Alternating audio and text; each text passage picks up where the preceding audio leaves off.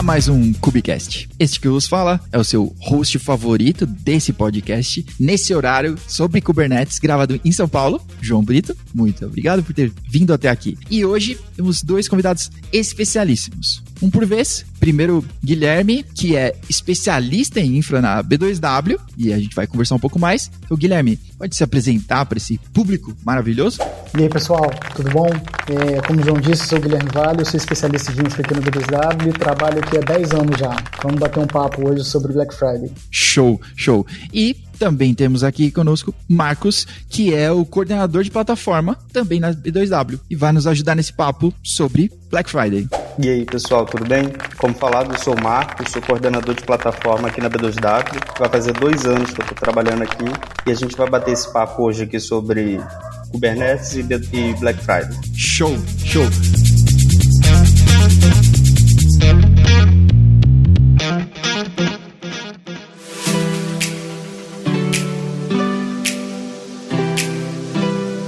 Olha, eu até adquiri aqui um energético para isso, que tem tudo a ver com o nosso assunto. Inclusive, vou até falar para Monster, ela podia patrocinar o podcast. E a minha primeira pergunta, eu já desviei do assunto, do roteiro, então é como é passar pela, pelo dia D, pelo dia D da Black Friday, assim, tipo, é igual todo mundo, pizza e Red Bull e energético ou não? Tipo, ah, a gente se prepara um pouquinho mais para não passar exatamente por isso. Essa é a primeira pergunta. Ah, sempre tem. É meio que inevitável a gente não ter esse combo, mas o nervosismo é muito grande também, né? É o dia que se prepara o ano inteiro pra hora, né? Então não tem jeito. Até mesmo para ficar acordado, né? Para não perder a virada, quase como um ano novo. Você quer, quer ver a virada do relógio, participar mesmo. E que aí você não sabe se você tá mais agitado e ansioso por causa disso ou de tanto energético e coisas que você foi tomando, né? O cara encheu de café assim, tá super agitado.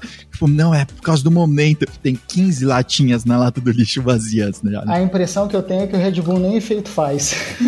é como água. É, é, pra mim também. pra mim também. Eu posso, eu posso tomar, deitar e dormir. Não mudou nada, assim. Exatamente, nada, nada.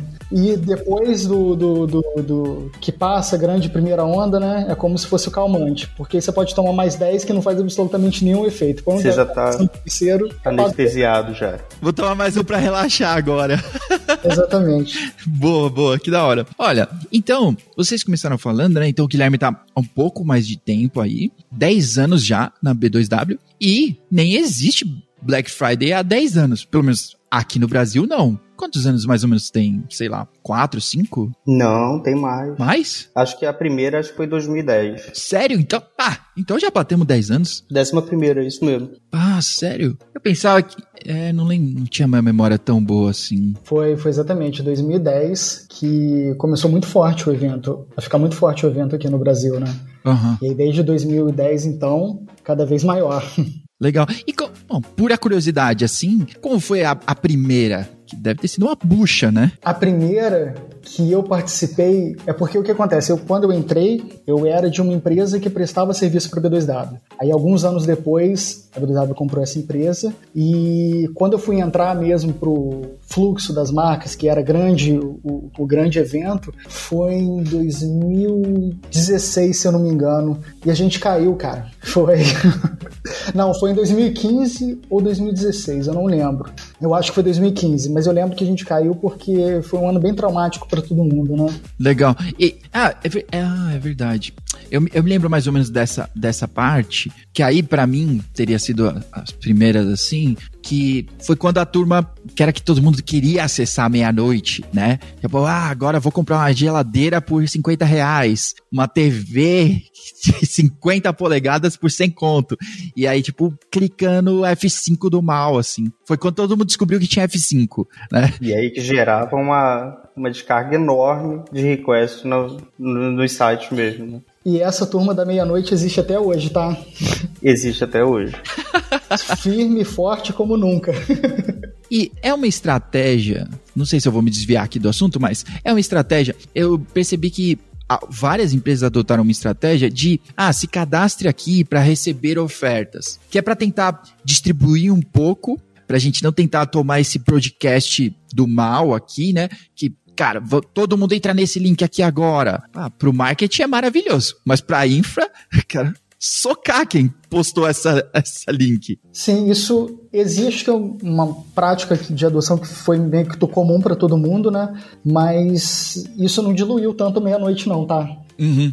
Ainda tem, ainda tem essa história, né? Acho que a maior parte ainda tenta acessar, acha que o preço vai virar meia-noite. Uhum. E às vezes não é isso que acontece, né? Às vezes antes mesmo já tá virado o preço. Mas o pessoal é como o Natal. Uhum. O pessoal quer brindar, como Ano Novo, o pessoal quer brindar na virada mesmo, quando tiver fogo. O fogos é começa a contar depois do, da meia-noite de quinta, né? Sexta-feira mesmo. Verdade. Exatamente. Enraizou na, na cultura, né? Pois é. E é engraçado porque a gente, a gente que criou essa cultura, né? Recente, né? Que sejam os 10 anos, é recente, é uma cultura recente. E que não é aquela que a gente vê na TV, né? Da turma, tipo, esperando a, a loja abrir. Na loja, né? E tipo, corre, pega aquela TV agora. E não é, né? Todo mundo que, tipo, quer pegar aquela super oferta na internet e isso vai, vai dar certo, assim, né? Exato. E tem algum estagiário que vai errar e vai esquecer um zero e vai sair por 100 reais, o que era para ser mil. Ou você vai conseguir editar lá e colocar um número negativo na quantidade e vai pagar, talvez até receber cashback. Antigamente isso devia acontecer, né? Hoje em dia, com a gente não acontece, não. A loja vai te pagar, tipo, ah, tô te trazendo uma TV aqui, cinco conto, viu? E ainda toma, pois é. que ideia genial, nunca pensei nisso. Já vou me preparar. Espero que não aconteça, né? Boa. Mas, então, aí 2015 aí, então, até 2015, né, e provavelmente 2015 aí, vocês ainda tinham infra tradicional, certo? VM e tudo mais como era, então vamos começar pelo velho aqui, né? Como era superar esse desafio, né? Porque é, o grande desafio é a escala, é o, é o boom daquele minuto. Como era superar isso tudo com VM? Cara, era muito complicado, porque a nossa stack era exatamente, era data center físico mesmo, a gente usava tudo on-premise e a gente era totalmente amarrado na stack da Oracle, que era WebLogic, mas banco Oracle mesmo. Então, a gente tinha já um problema que a escala, que é o que você falou, a gente não sabia da, a gente não tinha uma previsibilidade mesmo de como cresceria esse ambiente no dia e a escala era muito difícil, porque era lento, a gente tinha que ter muitos, muitas máquinas, muitos servidores mesmo disponíveis para poder escalar e não só aplicar, não só não somente JVM, né? A gente tinha os bancos também. Que normalmente era o gargalo, né? Exatamente, exatamente. É, então a gente tinha um limite de escala absurdo. E aí, depois da Black Friday, que eu acho que, se não me engano, que foi de 2015 e 2016 que nós tivemos problema, foi quando a gente meio que resolveu. Na verdade, concluímos que não dá mais para ter essa arquitetura né, de, infraestrutura, de infraestrutura que é data center físico, mas a stack toda amarrada em, em, em WebLogic, Oracle, etc. E foi quando a gente começou a pensar em microserviço, né? Foi isso, foi em 2000, foi de 2014 para 2015, foi, foi nessa época. E foi quando a empresa teve um movimento muito forte de todos os times, e a gente começou pelo, por aplicações críticas, que foi o CART, se não me engano, que a gente já migrou para microserviço, que era o carrinho da, da Americanas mesmo, que a gente já migrou para microserviço e já colocou, se não me engano, foi o Mongo. E na época do nosso lado de infra, que a gente tinha que começar a pensar numa solução porque não dava para a gente transformar tudo em microserviço e continuar usando WebLogic. Uhum. Não faria muito sentido, né? Você imagina quantas máquinas que a gente vai ter, o tamanho dos clusters de WebLogic seria ingerenciável. E aí foi na época, para começar dar andamento, os times de desenvolvimento começaram a subir as aplicações no próprio Beanstalk da Amazon, não sei se você conhece. Uhum, sim. E a infra em paralelo pensando numa solução. Na época a gente estava começando a ter uma extensão do Docker muito forte no mercado. Uhum. E foi de cara, a gente já sabia que a gente tinha que ir por esse caminho, e só que a gente chegou num problema que a gente precisava saber, é, que a gente precisaria ter, na verdade, era de como orquestrar, né? Porque Docker, beleza, estava fechado a, a, a stack, mas orquestrar com o quê? Então aí, na época a gente tinha o Tsuru, que era da Globo, tinha o Swarm e estava começando no mercado forte também era o Meso junto com o Marathon. E aí nós, a B2W investiu nesse stack bem forte, que aí nós chamamos a nossa plataforma de Atlas, que foi antes do Atlas do Mongo, tá? roubaram nossa ideia. Roubaram, roubaram. E foi quando a gente criou essa, toda essa plataforma em cima de Mesos e Marathon e Docker, né? E aí a gente construiu todo um ecossistema de Service Discovery, toda uma plataforma bem robusta mesmo. Que o Twitter, o Twitter rodava nessa, nessa stack até um tempo atrás. Ele usava Mesos, né? Mesos, né? É. Mesos. Eu acho que ele usava bastante Mesos mesmo. Uhum, o Mesos, uhum. ele tem, tiveram grandes casos de uso. Eu acho que aqui no Brasil, nós fomos um dos maiores é, clusters de Mesos e Marathon. A gente chegou a ter mais de 3 mil containers rodando nos nossos clusters. A gente tinha vários clusters. E aí a gente rodava, na verdade, porque a gente, beleza, vamos tirar é, WebLogic, mas a gente tinha também muita máquina física, né? Então a gente não poderia 100% pegar e falar tchau, viramos para cloud, e ficar um monte de servidor parado lá. Então a gente tinha vários clusters, né? Tanto em data center físico como em cloud, que nós rodávamos. Só que o Atlas, a gente chegou, começou a ter, bater em alguns limites. Que como era uma tecnologia, uma stack toda muito nova, que a gente acabou aprendendo da pior maneira, né?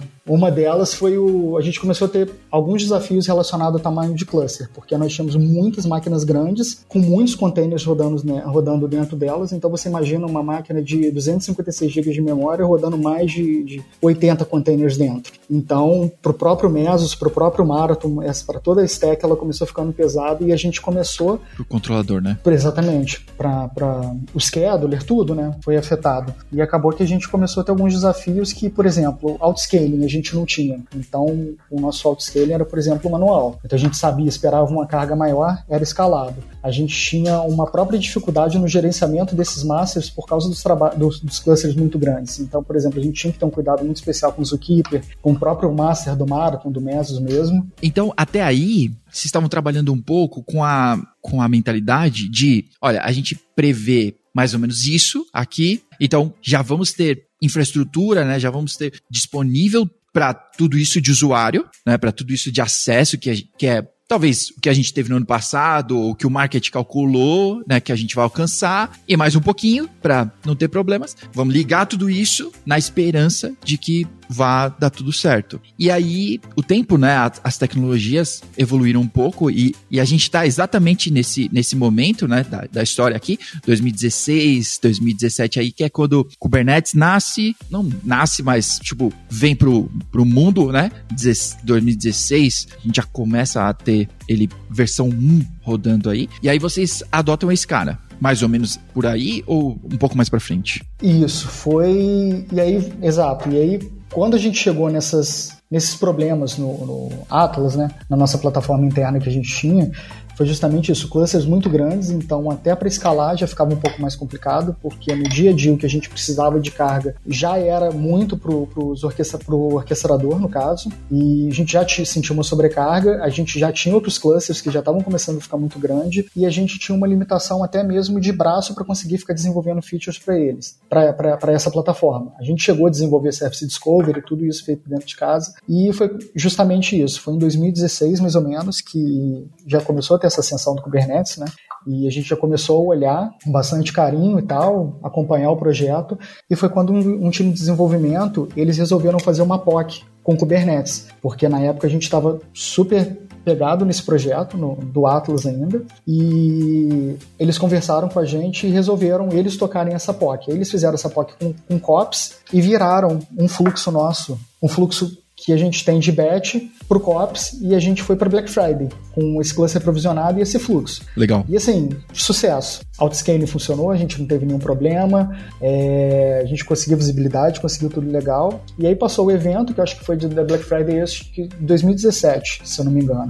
E aí nós pensamos, ah, beleza. Então realmente tá validada a parte que a gente queria e agora terminou a Black Friday, beleza. Dezembro, vamos começar a se preparar para Black Friday do outro ano. a próxima. É igual carnaval, terminou. Exatamente. Começa o próximo. Exatamente. Inclusive tem um amigo nosso que diz isso, que a Black Friday é como se fosse o carnaval. Uhum. Se fosse um desfile de carnaval. Termina, no dia seguinte a gente começa já a olhar pro, pro próximo. E que a gente tem super cara de carnavalesco aqui, né? Super, né? Tudo. Super. TI no carnaval. Super. Imagina que bloco. Nossa, ia ser top. E aí nós começamos aí, beleza, a gente decidiu, não tinha mais o que validar, beleza, a gente precisa investir em, em Kubernetes. E foi na época que a Amazon A gente tinha começado, inclusive, o handover com desse cluster de copies e tal para nossa administração. A gente já estava começando. Em paralelo, a gente já estava estudando todos os componentes, beleza. API Server, etcd, o controller, tudo, o, como o kubeproxy funcionava, todos os componentes, cores Kubernetes mesmo, porque a gente precisaria operar e sabia que era complexo. Diferente do Mesos e Marathon, que a gente tinha o Mesos Agent e o Mesos Master, a gente tinha N componentes dentro do, do, do Kubernetes também. Então foi nesse ponto que, que a gente começou mesmo a, a, testar tudo, beleza, a gente destruiu alguns clusters fazendo teste, beleza, ah, agora a gente aprendeu a importância da Pay Server, não pode morrer. Boa, boa, legal. E tudo AWS ainda? Não. Por enquanto sim. Não, nesse momento era. Ah, nessa época? Nessa época era. Nessa época sim. Ah, tá. Então, porque começou a, a POC com COPS, isso aí. E aí a AWS. Isso aí. Então, retomando a gente, a gente, vocês passaram de Beanstalk para Cops? Não, Beanstalk pro Atlas. Ah, é verdade. Beanstalk pro, pro, pro Atlas, Cops, e aí e aí depois veio o EKS. EKS. E aí quando a gente estava já validando esse, esse cluster, a Amazon lançou o EKS. Para a gente foi ótimo, porque a gente sabe do, dos desafios que é manter um cluster de Kubernetes não gerenciado, né? principalmente master e principalmente a atualização, que a gente sabe que é muito complexo, e a gente já investiu direto nessa, nessa na, no EKS direto. Né? E a Amazon também deu um suporte bacana para a gente na, de adoção, né? Porque nós fomos beta mesmo de serviço. Beta, acabou de lançar, sair do forno, a gente entrou e com muito volume dentro. Eu ia, eu ia perguntar, porque. E vocês rodavam aqui em São Paulo? Sim, não. Ou não? Não, no início não, depois sim. Depois foram migrando. Porque faltava, faltava um monte de feature quando a AWS lançou, né? Porque não tô falando bem ou mal, não tô fazendo nenhum juízo, eu só, só estou contando a história que, tipo, ela foi a última a lançar o Kubernetes gerenciado. Tipo, o Google veio na frente e Azure, por incrível que pareça, o Azure lançou primeiro, e a AWS foi a última, mas ela ainda assim foi a última a lançar, mas tinha menos features. E o HPA ali era uma das features que estava desligada, assim. Mas vocês tinham acesso, tipo, já que vocês tinham essa relação tão boa assim com eles? Não, a gente usou o release oficial e já tinha um HPA sim. Ah, legal, show. Já tinha. O release acho que foi em junho, que, se eu não me engano. Não, eu não lembro quando foi bem o, o, release do, do EKS, mas eu acho que foi em 2016 ou 2017. E aí nós migramos outra parte do fluxo inteiro para lá. Toda pressa. E um fluxo muito mais crítico. Que, ou seja, se desse algum problema na, na BF, na Black Friday, a gente realmente teria problema. E mais uma vez passou suave. Legal, legal. E aí a, a, escala foi superada. Mas aí eu vou, eu vou tentar fugir aqui das duas balas de prata de microserviços e containers, né? Resolva todos os seus problemas, use microserviços e containers. O que de fato, assim, né? Porque tem todo, tem o, o bonito, né, do microserviço, mas tem o trampo, que é fazer isso mesmo. Então, tipo, alguns desafios, assim, né, de arquitetura, redesenvolver, se você recriou, né, do WebLogic para cá, né, então a gente estava falando de infra até agora, né, como foi rearquiteturar a, a aplicação para ela sobreviver a essa mudança de, de paradigma aqui de infraestrutura, né? Essa parte, como eu falei, era você estava presente, então acho que você tem um pouco mais de know-how para poder falar, né? Porque eu entrei mesmo quando já estava praticamente tudo de pé. Uhum. A gente tinha clusters já, a maioria das aplicações rodava já nessa infraestrutura nova de Kubernetes. A gente tinha algumas rodando ainda na, no Atlas. Quando eu peguei, a gente já estava passando já para o multi-cloud, para ter tanto no GKE e fazendo os últimos deploys, acho que desligando os últimos ambientes, né, Vale? Como eu falei, a gente estava desligando os últimos três clusters, dos quatro, os últimos três do, do Atlas é, essa ideia de desenvolver, de, de, de migrar de, de, monolitão lá como era antigamente para microserviços e o que, que ganhou e o que, que perdeu, a dificuldade, acho que o Vale estava presente mesmo nessa, junto com os devs. Isso aí foi, foi antes mesmo da gente usar Kubernetes, foi, foi passada para o container, né? Foi bem antes de eu entrar. Bom, então teve um, um, como eu disse lá antes, a gente teve um movimento muito forte mesmo para fazer essa migração, tanto do lado de desenvolvimento como de infra. E o lado de desenvolvimento teve um apoio que a gente teve uma equipe dedicada para essa migração, que era uma equipe chamada de serviços corporativos, que na verdade a gente, eles investiam sempre em fazer bibliotecas para as aplicações, em definir os padrões REST, é, o que todas as APIs de, de, deveriam seguir, desenvolveram também o portal é, RML, entendeu? Então foi um trabalho bem estruturado mesmo, para a gente não sair de qualquer jeito de beleza, um monolitaço para um monte de serviço espalhado por aí, entendeu? Então teve uma padronização, teve um movimento muito forte, um investimento muito forte da empresa mesmo. Ah, legal. Para a gente seguir por esse caminho. Legal. Então talvez a, talvez o que é uma das coisas que, ó, eu não sei se essa foi o, a chave para o sucesso, assim, mas eu sei que uma chave para derrota é ir longe da padronização principalmente em empresas grandes, assim que você tem diversos squads aí, times de desenvolvimento separados, e aí, tipo, cara, cada um vai no seu padrão, é igual, eu sempre uso esse exemplo, é igual tomada brasileira, cada um cria o seu. Esse é o novo padrão, e aí ninguém se. Não tem padrão, cada um tem o seu, e aí as coisas ficam uma zona, todo mundo tá usando não, esse é o novo framework que, que vai resolver todos os nossos problemas. E aí os caras conversam. E a, o próximo time, a, própria, a próxima API é no novo, e o novo padrão, o novo hype do Twitter. E aí, tipo. Sim. É o clássico, existe um padrão, mas cada caso é um caso, né?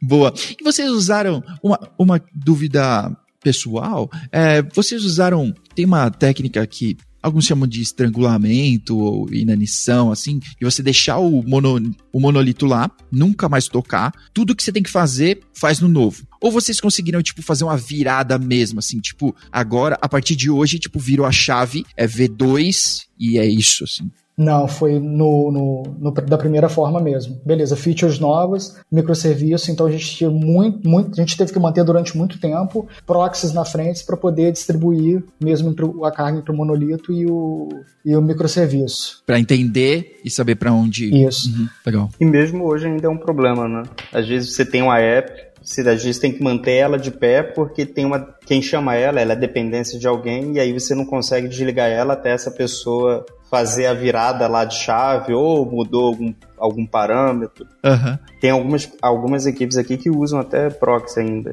para fazer essa virada, né? Mas. Uhum. É, porque é, é o, é o trade-off de quem fornece serviço, né? Exatamente. O cara tá usando, você tem que bater na porta do cara e falar: pelo amor de Deus, cara, você pode parar de usar esse serviço.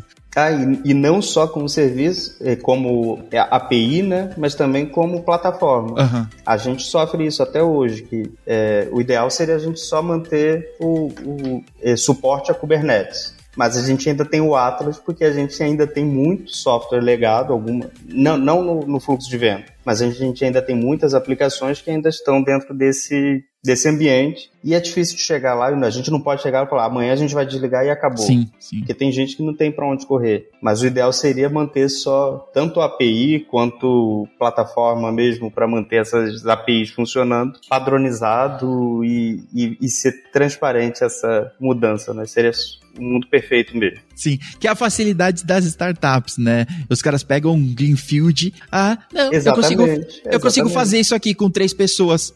Óbvio, você não sustenta nada, amigo.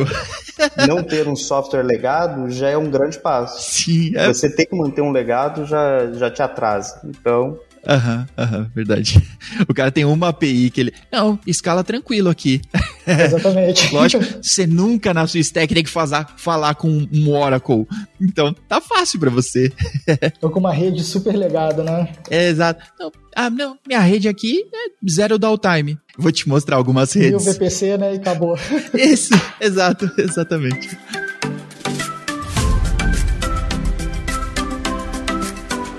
Aí o, o Marcos já deu uma palhinha pra gente que é, vocês partiram de só AWS para outras coisas. Isso. Juntas aí. E onde, onde, onde chegamos então? Eu, no princípio, a gente tinha o nosso Kubernetes no, na EKS, no EKS, como o Vale falou, e depois a gente precisou partir para um ambiente multi-cloud. E aí que surgiu o GKE, o uso do GKE a gente usa também, a gente hoje tem AWS e GCP, e aí a gente tem esses ambientes ali, e a forma como a gente organiza aqui dentro é praticamente transparente para o desenvolvedor quando ele vai fazer o deploy da sua app. Legal. O mesmo chart que ele deploy a app na AWS, ele vai deployar ela no, na, no GCP, GKE, sem praticamente fazer mudança nenhuma, talvez uma ou duas variáveis, e ter esse ambiente multi-cloud, ter o nosso provisionamento multi-cloud também proporciona uma migração super transparente e sem nenhum trabalho para os outros times. É basicamente na nossa conta e no,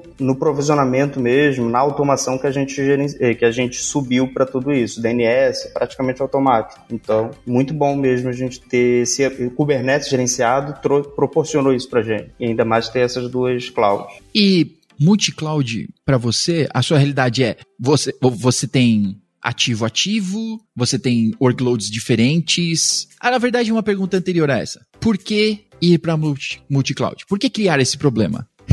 é um problema. Um dos primeiros projetos aí que a gente teve foi de migrar todo mundo para o Kubernetes. E aí a gente poderia ficar preso primeiro com lock. Pode, eh, perdão, eu só vou falar isso, eu não sei se não é bom falar mal do, do de quem pra, eh, prover serviço pra gente, mas é... é... É, a verdade, tipo, se você abraçar aquilo, é um lock-in. Exatamente. Mas pode ser, mas pode ser um lock-in que você tá tirando proveito. Eu escolhi esse e tá tudo bem, né? Só que aí o ideal é a gente não ter lock-in. A gente realmente hoje em dia a gente praticamente não tem de nenhum dos serviços que a gente usa dentro do Kubernetes. Uhum. Que a gente consegue subir hoje na AWS, a gente consegue subir na, no, no GCP. E ter esse, esse ambiente, esse multi-cloud, vai proporcionar isso pra gente no futuro. Se um dia, amanhã ou depois surgir uma nova uma novidade, uma ferramenta, uma funcionalidade que alguém queira usar no GCP e que não tem no, na AWS, a gente permite isso. A gente consegue fazer isso. E ter o nosso ambiente, ter o nosso provisionamento pronto para isso, traz muito mais agilidade. Legal. Do que se a gente já tivesse que começar tudo de novo para uma nova, nova cloud, por exemplo. Ficou muito mais simples mesmo. É uma. Então, basicamente, estratégico. É estratégico, exatamente. Legal. E aí eu volto à minha, à minha pergunta. Então, hoje você tem workloads diferentes, né? Tipo, ah, tem uma parte aqui, ou DR, ou eu tenho coisa repetida, a escala de um para o outro. É, a gente tem tudo que é tipo na, em todas as clouds. A gente tem tanto dividido por marca, a B2W tem várias marcas e algumas ficam em todas e tal, mas o workload a gente tem ativo ativo em todas as, as clouds. Dentro de uma mesma marca, geralmente é dentro da mesma cloud, mas a gente tem ativo ativo em todas as da mesma API em todas as clouds. Ah, legal. É verdade. Eu tô. Você tá falando com a B2W, mas são. Exatamente. Você tem o seu produto, mas você também tem ele repetido para seus, seus clientes, né? Exatamente. Entendi. Então, a sua, a sua caixa, né? Você faz deploy dela lá GCP para o seu cliente X. Legal, legal. Show. Entendi. Olha aí, eu entendi. Você que está ouvindo vai conseguir também.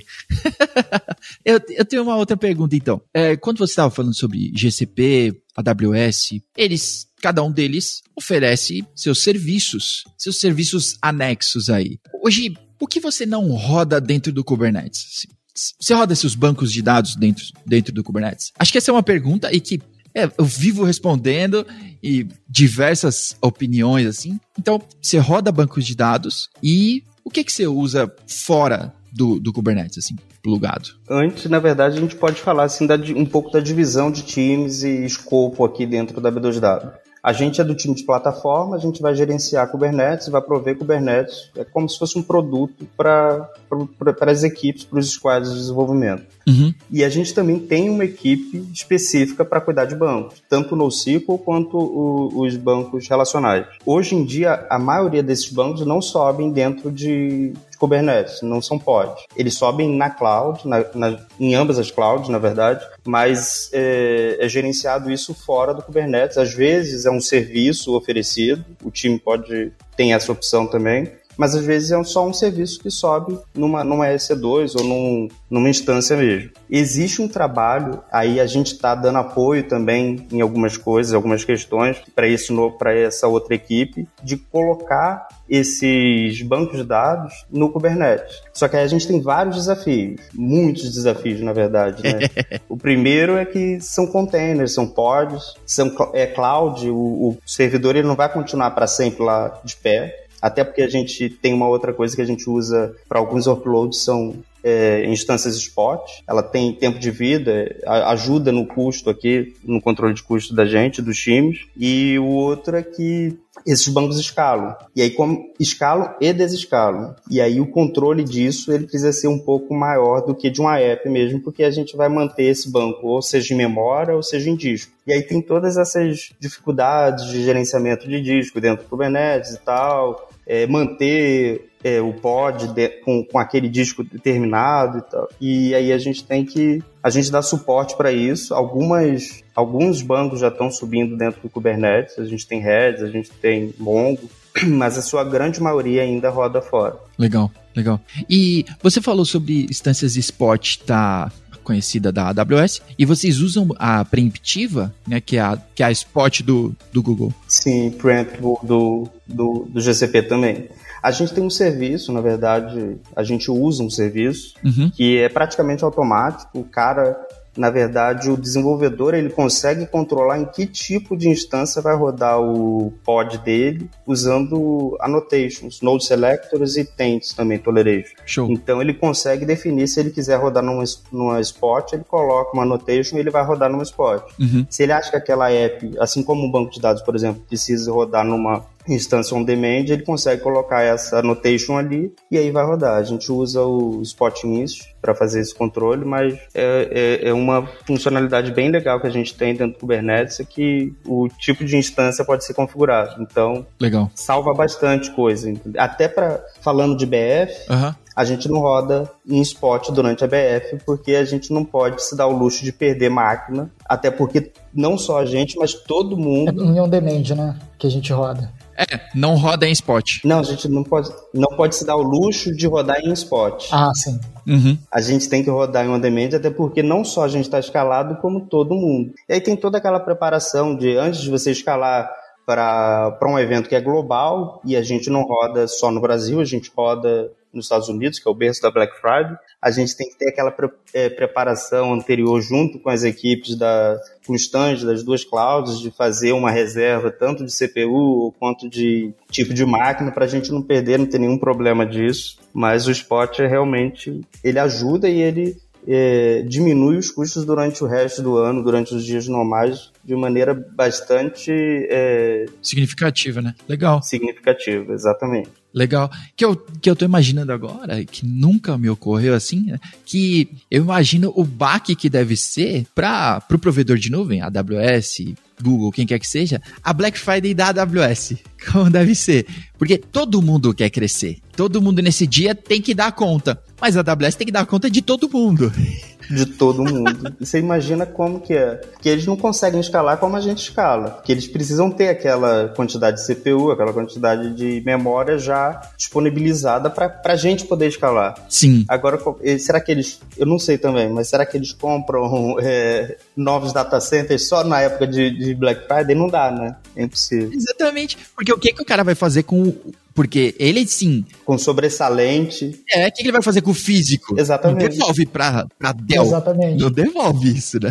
Cara, e é engraçado que a gente já pegou durante Black Friday lentidão e link internacional. É bizarro isso. Latência alta e beleza, pô, tá afetando o que que tá acontecendo, todo mundo procurando, e daqui a pouco o concorrente também. Uhum. E aí quando vai ver, todo mundo com lentidão por causa de um link. Não só com cloud, como também com CDN, né? Exatamente. Imagina. Imagina pra CDN como é ter que o pico da, da Black Friday para CDN deve ser um, um absurdo de, de diferente, né? Eu tô pensando até no PTT, né? Sim, que, tipo, exatamente. Puta, a gente tá indo mais longe, mas, tipo, cara, até o PTT deve ficar estourado de... A banda dos caras deve arrebentar, assim, né? Imagina pro usuário em casa, ah, tá lento aqui. Aí, às vezes, não é nem o site que tá lento, é, é o link mesmo que tá é sendo planeta. disponibilizado, é o planeta que tá lento. Pessoal, é, olha, é uma fibra, velocidade da luz, beleza, mas... Tem um limite ali, não dá para aumentar durante a Black Friday, vamos colocar mais três, três fios aqui de fibra. Isso. Espera só um minutinho que a gente tá passando o transatlântico aqui entre os continentes e a gente vai subir outra só para esse, esse mês aqui, depois tira. Não, da hora. Porque, porque realmente, se a gente vai para esse lado, porque pra gente é efêmero, né? Então a gente vai desligar. Não, não faz mais sentido. Não vou ficar. Eu não vou. Que eu imagino, né? Imagina antigamente que, tipo, o cara comprou mesmo, né? Um CAPEX Olha que palavra. A gente tava falando de Kubernetes e Capex aqui. Bom, mas o cara comprou lá, né? E ele tá. Ele comprou um hack novo, né? Porque eu tô esperando um pico de estudo aqui. E aí, beleza. Esse evento passa. E aí ele vai fazer o que com isso? Exatamente. Né? Então a gente, a gente desliga. Mas e a, e a infraestrutura mesmo, a real? O que o cara vai fazer com isso? E aí esse deixa de ser um problema nosso e deixa ser, passa a ser um problema da cloud, né? Exato. O bom de ser cloud é isso. A Exatamente. Gente, eu acho que quando a gente tinha Atlas e a gente rodava isso nas nossas máquinas, era um problema, né, velho? Porque você não conseguia escalar. É, isso é exatamente isso que eu ia dizer. Na infra da. Na época que a gente usava infra do monolito e até no próprio Atlas que a gente rodava um premise, uhum. a gente tinha que ficar hiper escalado o ano inteiro. Pois é para poucos eventos que a gente teria que escalar muito. Uhum, uhum. Aí, aí dilui totalmente, né? Então. Dilui muito. Então a gente ficava com boa parte de recurso ocioso durante uma boa parte do ano. Que esse recurso era usado para poucos eventos. Então, tem algum evento, algum outro evento que chegue perto, assim, sei lá, Natal, que chegue perto do, da Black Friday? Não, eu só ia falar aqui que, na verdade, a Black Friday é o maior. O maior. Ela já passou Natal, já passou Dia das Mães, mas a gente tem vários pequenos eventos durante o ano que se equiparam à, à BF, inclusive a BF do ano passado. Esse ano a gente já teve alguns eventos que foram equiparáveis à, Black Friday do ano passado. Como, por exemplo, a gente faz. A Americanas ela patrocinou o Big Brother Brasil. E esse Big Brother Brasil, toda vez, parecia que era uma, uma BF toda terça ou quinta-feira, quando tinha as provas lá, porque. Tinha um QR Code na chave. O acesso era enorme. Tinha um QR Code na tela. E esse QR Code, ele geralmente é, chega até às vezes ser pior do que a Black Friday, porque. Porque é um, é um pontinho único tá todo mundo indo para aquele link, né? Na verdade, para tecnologia, ele é mais agressivo até do que a Black Friday, porque a Black Friday são 48 horas de evento. Então você consegue diluir um pouco o acesso. Na final do Big Brother, por exemplo, a gente está falando de um acesso monstruoso em uma hora. É um, é um broadcast. Que é o tempo que aquele. Exatamente. Gigante. É, é verdade. Então é um desafio maior pra gente de tecnologia. que eu não sei, eu não sei vocês, mas quando eu vejo um QR Code, né? Eu, ah, não acompanhei o Big Brother, cara, só porque tinha o Netflix, tava mais fácil, assim. Nem é por uma questão, ah, eu, eu sou muito intelectual para acompanhar o Big Brother. Mas sempre que eu vejo um QR Code na TV, assim, ah, acessa aqui esse QR Code, me dá uma dor no coração. Eu fico pensando, ah, tem alguém de plantão agora que tá suando. Pior que tem mesmo. É, porque não algumas equipes, né, na verdade. Algumas equipes. E, e, e, é engraçado, porque a gente tem essa visão, né? A gente olha isso e a gente já fica, já fica pensando nessa é, nesse waterfall aqui, tá desovando num monte de coisa, né? Tá sufocando meu banco de dados e mais um monte de coisa que sei lá, quantas histórias eu conheço, não sei se vocês até podem me contar assim, de outros marketings, então para vocês não, não, não, se queimar com o seu marketing, eu conto essa, é, de outros marketings que o marketing simplesmente, tipo, ah, a gente tá rodando uma campanha aqui no Jornal Nacional e então, é que o pessoal de infra não estava sabendo. Vai ficar um pouco difícil. Tem uma certa audiência nesse momento, né? Acontece, acontece. Mas isso, então, isso hoje precisa ser sincronizado? Ou vocês, vocês, tipo, é lógico, a Black Friday é a Black Friday, mas outros eventos normais do dia a dia, assim, né? Vocês não precisam mais sincronizar, sabe? Ah, vamos sincronizar todo mundo aqui porque vai aparecer um negócio, sei lá. Porque hoje você tem outras formas, né? Até tipo, ah, a Anitta disse, né? Ela postou uma foto, tipo, escaneia esse QR Code. Puta, talvez tenha tanto acesso quanto o Jornal Nacional. Sim, é, isso depende um pouco, porque se a gente estiver falando de uma rampa muito 90 graus, uhum. não adianta. A gente precisa ter essa sincronia mesmo com o comercial e preparar uma operação para isso, porque é, hoje a gente roda com o nosso ambiente normal, então a gente não está preparado para uma rampa do nada de acesso que vai disparar o scale e tudo, mas a gente tem muita JVM ainda, a gente tem muitas aplicações que ela precisam de um tempo para escalar. O próprio JIT do Java, etc. Tal. E, então, assim, então que a gente sabe sabe, quando tem alguns eventos que vão trazer um acesso muito agressivo, a gente já deixa uma escala maior, não que ignore o, o, o outscaling, por exemplo, mas a gente não deixa no que é um dia a dia, entendeu? Mas às vezes, sei lá, uma certa promoção que fechou, sei lá, não sei, uma promoção em algum site que a gente tem, não tem a previsão de que vai trazer tanto acesso. Então, não. A gente vê que está tendo alguma coisa, mas não tem uma operação para isso. Uhum, legal.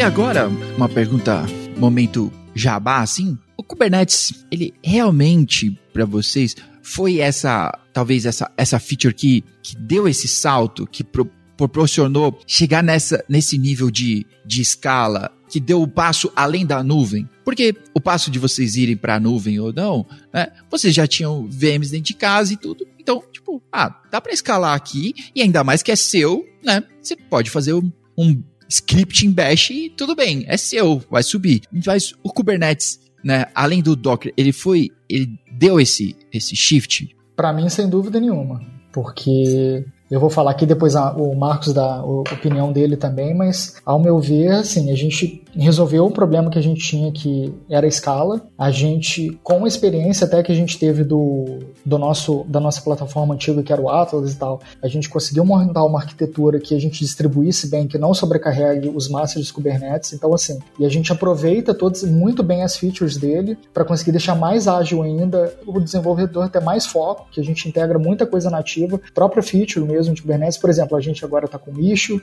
a gente tem várias é, integrações mesmo, que, por exemplo, a, com o próprio features da cloud, é, criação de DNS mesmo. Então a gente conseguiu, com o Kubernetes, automatizar muita coisa, muito processo. E sem contar na escala que a gente conseguiu ter e na arquitetura que a gente montou, que é muito robusta também. Legal, legal. Até mesmo essa possibilidade da gente poder mudar totalmente o ambiente, até de cloud mesmo, e, e para o desenvolvedor ser totalmente transparente. É, tra é transparente mesmo. Até pegar métrica para ele é transparente. Então, uhum. ele às vezes é uma decisão não só dele, é da da, é da equipe ou então de, de cima, e aí a gente consegue criar um cluster e aí o cara vai fazer o deploy dele, só vai trocar uma ou duas variáveis e já vai estar tá o ambiente da mesma forma como estava utilizando antes. O Kubernetes proporciona isso também, né? Sim, proporciona. Eu acho que proporcionou para a gente criar essa caixinha, e estou pensando no produto, assim, né? Exatamente. Né? Criar a, a, caixinha, ela vai, vai bem mais longe agora, né? Ela tá, ela tá incluindo desde a aplicação lá de cima, que tudo eu tô chamando API, né? Então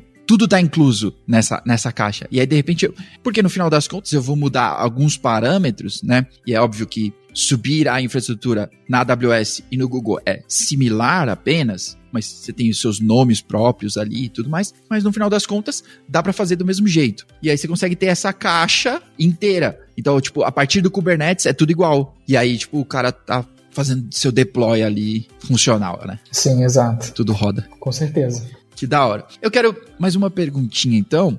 Você, Guilherme, citou Istio, né?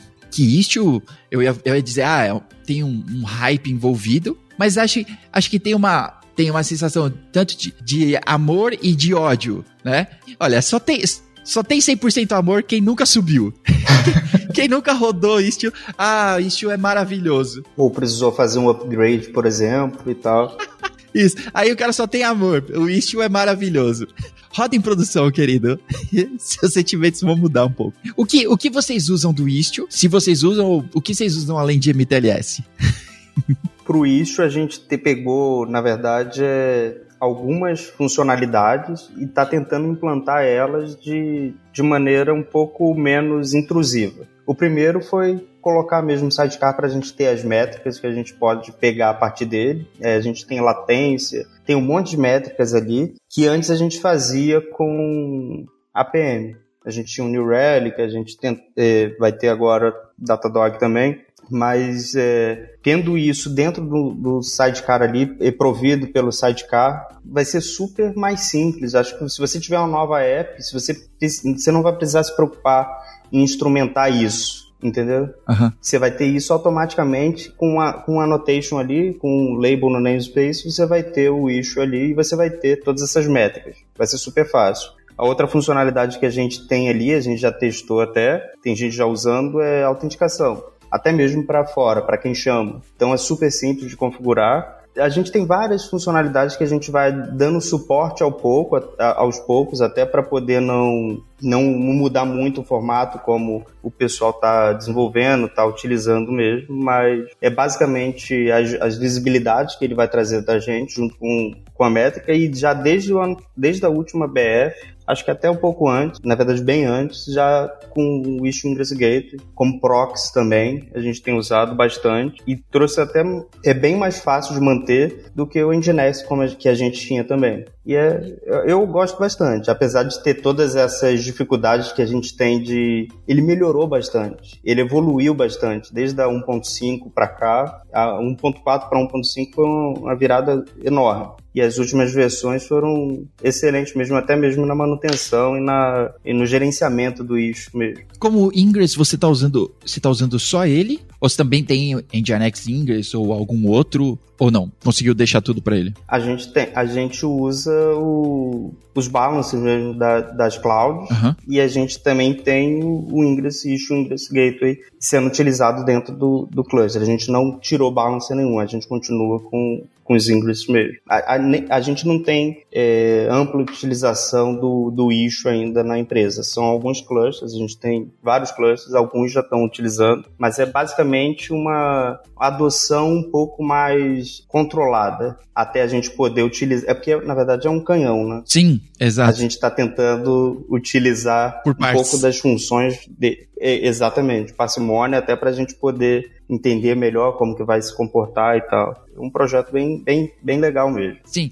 não, e que eu entendo que na sua escala, alguns milissegundos que mudem nas coisas para você, tanto para cima como para baixo, é, pode gerar são um... revolucionários, uhum. né? pro bem como pro mal aí, né? Exatamente. E o que você, o que você está usando para, para as métricas, né? As métricas que você está pegando ali do próprio issue, o que, que você está usando depois disso? Né? Para onde você está mandando essas, essas métricas? Todos os clusters que a gente mantém e, e passa para os clientes, para os desenvolvedores, na verdade, já vem com Prometheus. A gente coloca um Prometheus ali e a gente tem um outro projeto que é até um outro é, foi mantido pela nossa equipe também, que é o Cortex, que vai agrupar todas essas, todos esses, essas métricas dos Prometheus de cada cluster e a gente vai conseguir visualizar num local único vai poder cruzar. A gente consegue cruzar as métricas, consegue ter todas as, os dashboards ali juntos no, no, no mesmo, na mesma aplicação, na verdade. O, o Cortex ele vai juntar os Prometheus, Prometheuses, os Prometheus.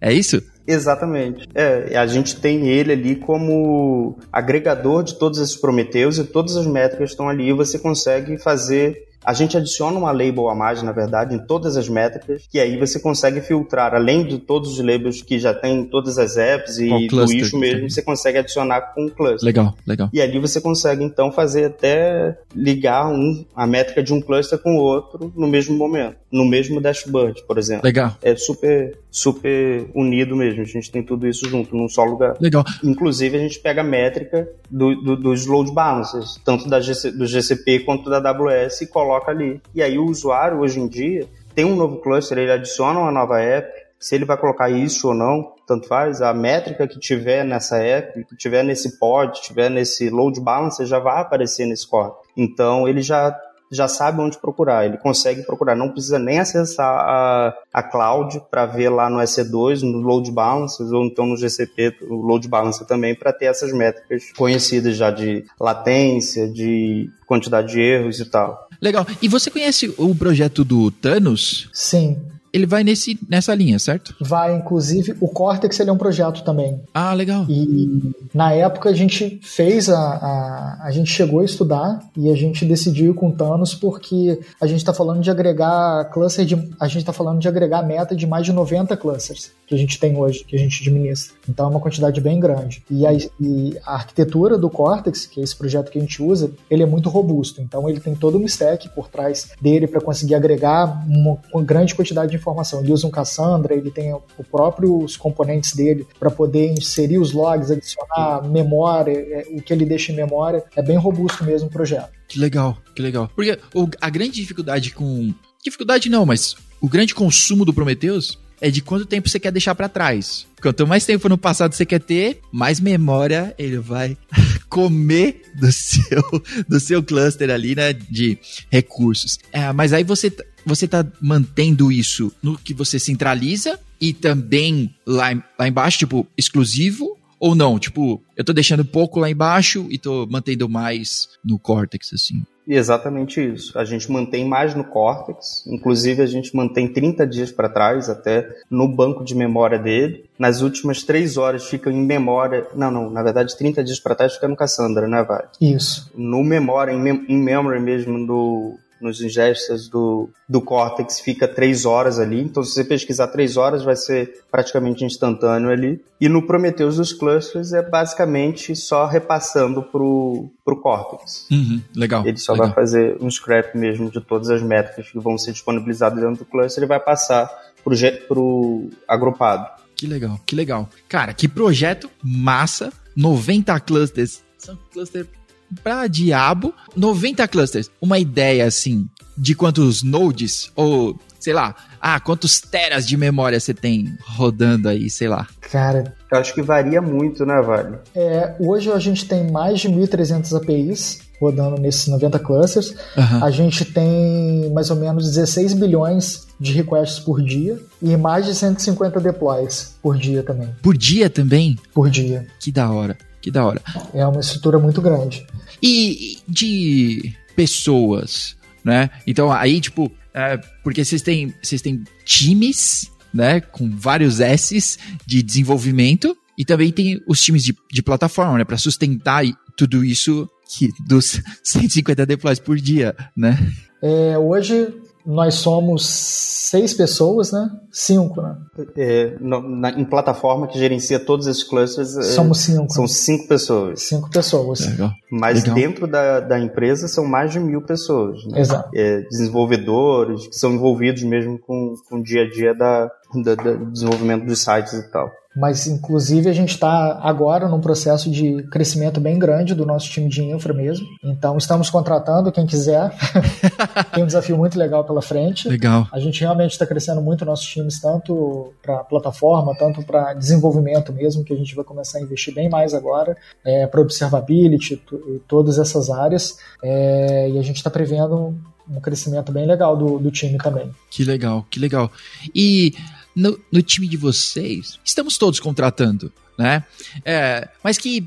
Então, vou abrir uma pausa aí, um parênteses aqui, porque, tipo, no Brasil tá faltando gente. Sim. Tá faltando gente que já tenha experiência, que não tenha. Eu até fiz uma piadinha esses dias que o cara não.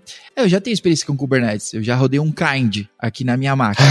né? É, mas que, ah, beleza, já é uma experiência, né? Você tá, você tá mais longe do que a pessoa que saiu do zero, mas você, você tá bem longe do... Já sabe rodar um Docker, É. pelo menos, tá vendo? Mas você tá, mas você tá bem longe de, dos desafios de produção, Sim. né? Que são outros completamente diferentes, assim. Como, de repente, vocês têm pensado, assim, pra formar dentro de casa, ou talvez trazer uma, uma turma que é de back-end, de repente, que já tem algum desejo e já quer já tá indo para esse ramo de automação e aí trazer ele para cá. Porque hoje, hoje a comunidade DevOps assim, primeiro que ela tá fragmentada, né? Eu acho que a gente tá nesse momento no Brasil, né? Tipo, precisamos nos atualizar e beleza. Mas tem uma turma que sequer conhece de verdade nuvem, que dirá, tipo, já rodei Kubernetes em produção. É, eu acho, na verdade, a gente está indo pelas duas vertentes mesmo, é, tanto de formar dentro de casa ou então procurar alguém mais com background.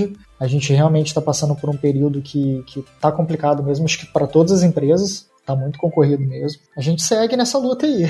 Não, legal, legal. Ó, antes, então para você que está nos ouvindo, antes de aplicar para a vaga da B2W, aplica para minha, tá? E aí, qualquer coisa eu mando.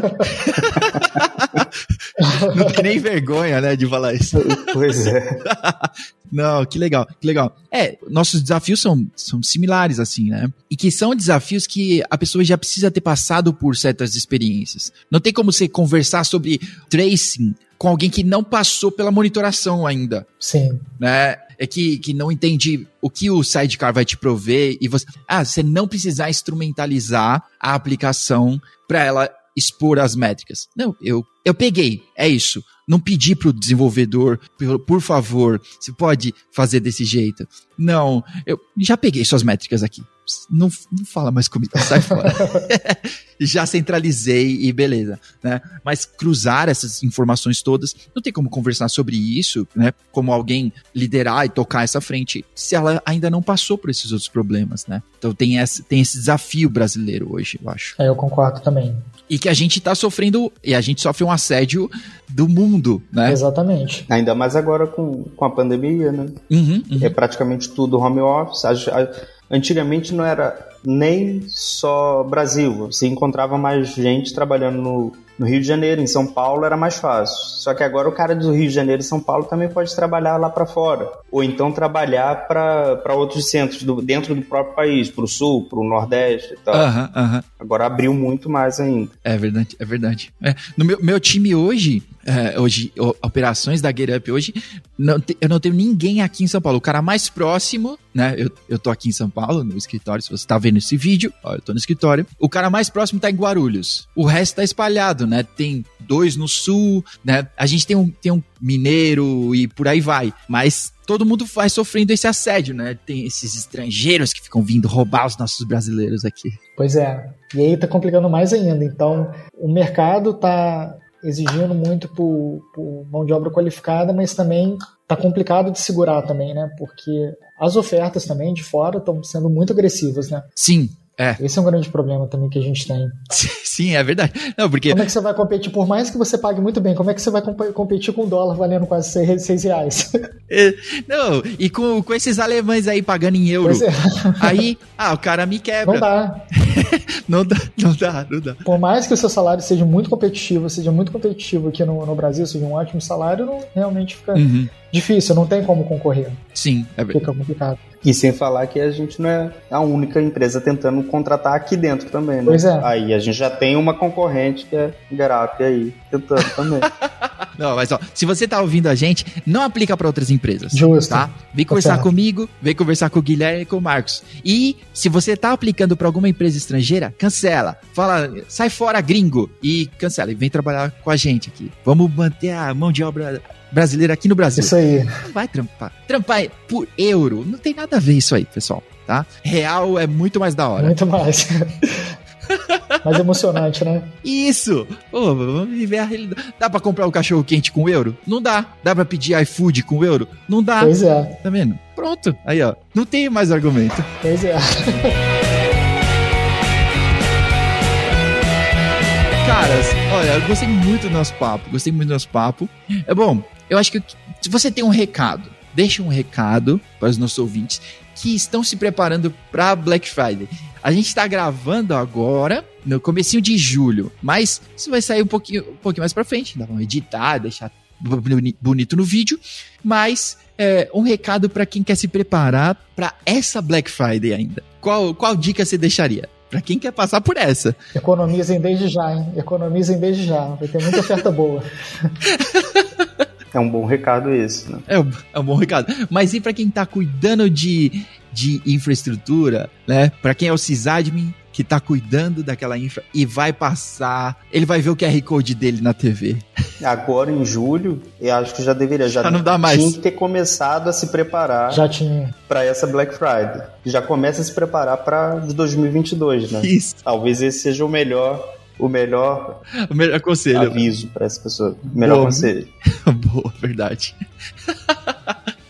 legal, legal. Bom, caras, enriquecedor esse papo. Muito, muito legal. Por, obrigado, assim, por vocês compartilharem tudo isso, dessa- essa história toda. Muitos anos de experiência aqui. E que legal que é, a gente pode dividir aí com a turma. Com certeza. Guilherme, Marcos, muito obrigado mesmo. Muito A obrigado. gente agradece muito a oportunidade também. Valeu, João. Foi muito maneiro pra gente também. Valeu mesmo, João, pessoal aí da Gerap. Foi muito bom. Obrigado mesmo pelo convite. Valeu. E vamos marcar os próximos aí. Vamos ver se a gente. a- Assim que a gente passa pela Black Friday, aí a gente vai pro Com próximo. certeza. E no, no hiato aí, né? Entre a Black Friday e o Natal, a gente, tipo, Em dezembro, praticamente. Em dezembro, em dezembro. primeira semana de dezembro. Combinado. Valeu. Valeu. Até mais. Até mais, pessoal. Valeu. Até. Um abraço. Até mais. Tchau, tchau.